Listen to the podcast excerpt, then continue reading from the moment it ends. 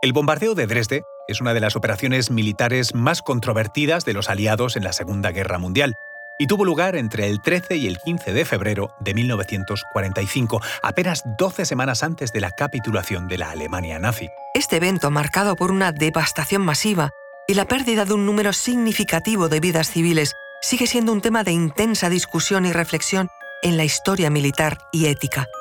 Os contamos esto y mucho más a continuación. Conoce mejor al equipo que protege nuestras costas. Alerta en el mar, el jueves a las 10 un nuevo episodio en National Geographic.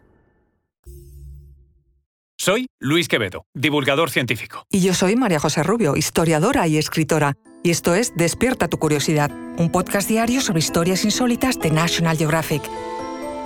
Y recuerda, más curiosidades en el canal de National Geographic y en Disney Plus. Dresde, conocida como la Florencia del Elba, era famosa por su incomparable belleza arquitectónica y su rica historia cultural. Antes de la guerra, la ciudad era un centro neurálgico de arte, historia y cultura, hogar de monumentos icónicos como la iglesia de Nuestra Señora, Frauenkirche, y el Palacio Swinger o la Ópera Semper. Sin embargo, durante la Segunda Guerra Mundial, Dresde también se había convertido en un centro de transporte y comunicaciones crucial para el esfuerzo bélico alemán lo que la llevó a ser un objetivo estratégico para los aliados. La operación comenzó la noche del 13 de febrero de 1945, cuando la Real Fuerza Aérea Británica, la RAF, lanzó una serie de ataques aéreos sobre Dresde. Esta primera oleada fue seguida por una segunda ronda de bombardeos en la madrugada del 14 de febrero y posteriormente por la Fuerza Aérea de Estados Unidos, la USAF, el 15 de febrero. Se calcula que durante la operación entraron en acción más de mil bombarderos pesados que dejaron caer sobre Dresde cerca de 4.000 toneladas de bombas altamente explosivas.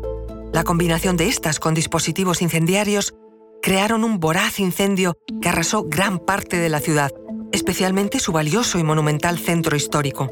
Los ataques provocaron incendios tan intensos que generaron las llamadas tormentas de fuego.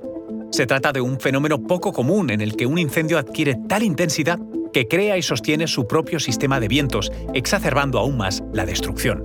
El número exacto de víctimas sigue siendo muy difícil de precisar y objeto de debate.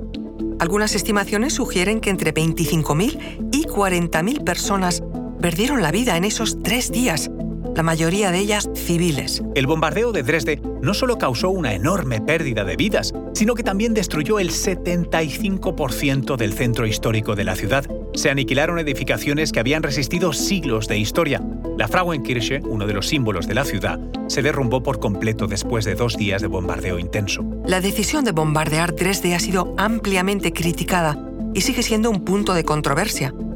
A principios de 1945, los aliados acordaron realizar un golpe decisivo en la guerra contra Alemania.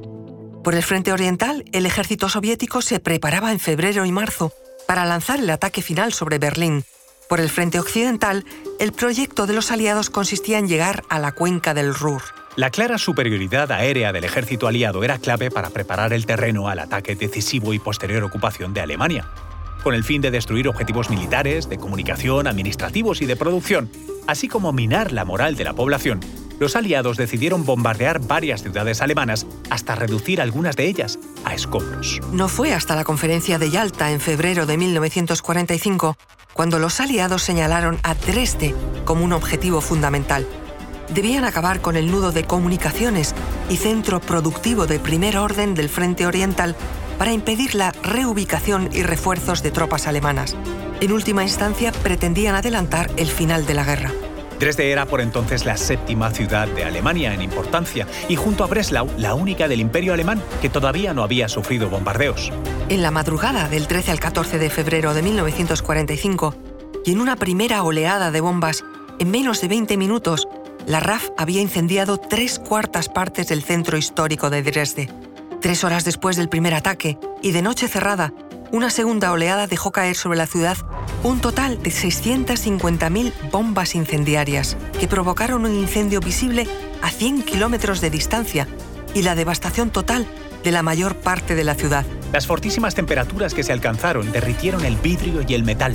El remolino creado por el monstruoso consumo de oxígeno succionó hacia su interior todo lo que se encontraba, incluyendo objetos y personas. Muchas murieron calcinadas, de shock térmico o de sobrepresión, o asfixiadas en los refugios por los gases de la combustión o la falta de oxígeno. Los supervivientes que resistieron en las bodegas o consiguieron salir quedaron traumatizados para el resto de sus vidas. La ciudad quedó completamente destruida e intransitable. El 70% de su tejido industrial e infraestructuras destruido, incluido el uso de gas, agua o electricidad.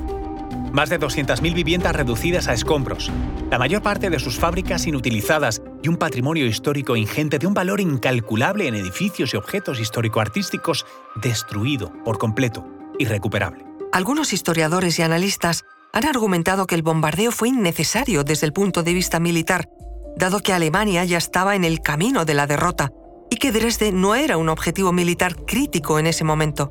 Otros sostienen que, dada la posición estratégica de Dresde en las rutas de transporte y su uso como centro de comunicaciones, el ataque estaba justificado dentro del contexto de la guerra total. Además de las pérdidas humanas y materiales, el bombardeo de Dresde ha sido condenado como un acto de guerra que violó los principios de proporcionalidad y discriminación, principios clave en el derecho internacional humanitario.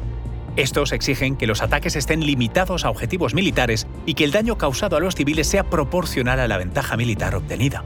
En los años posteriores a la guerra, el bombardeo de Dresde ha sido objeto de un intenso escrutinio y ha servido como un caso de estudio en debates éticos y morales sobre la guerra y el uso de la fuerza. Ha planteado preguntas profundas sobre la justificación de los ataques aéreos contra ciudades y la distinción entre combatientes y no combatientes en conflictos armados. La memoria del bombardeo sigue viva en la ciudad de Dresde, donde cada año, el 13 de febrero, se conmemora este trágico evento. La Frauenkirche, que se derrumbó tras los bombardeos, fue reconstruida meticulosamente después de la reunificación de Alemania y reabierta por fin en 2005.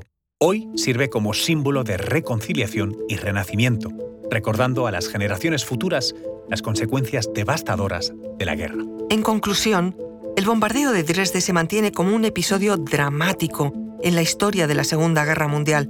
Aunque algunos lo defienden como una necesidad militar, para muchos representa una vergüenza en la historia del ejército aliado, un recordatorio sombrío de los costos humanos y culturales de la guerra. Por cierto, no podemos concluir este episodio sin recomendar la maravillosa Matadero 5, Slaughterhouse 5, del escritor estadounidense Kurt Vonnegut, una novela inspirada en su experiencia como superviviente del bombardeo cuando era prisionero de guerra en Dresde.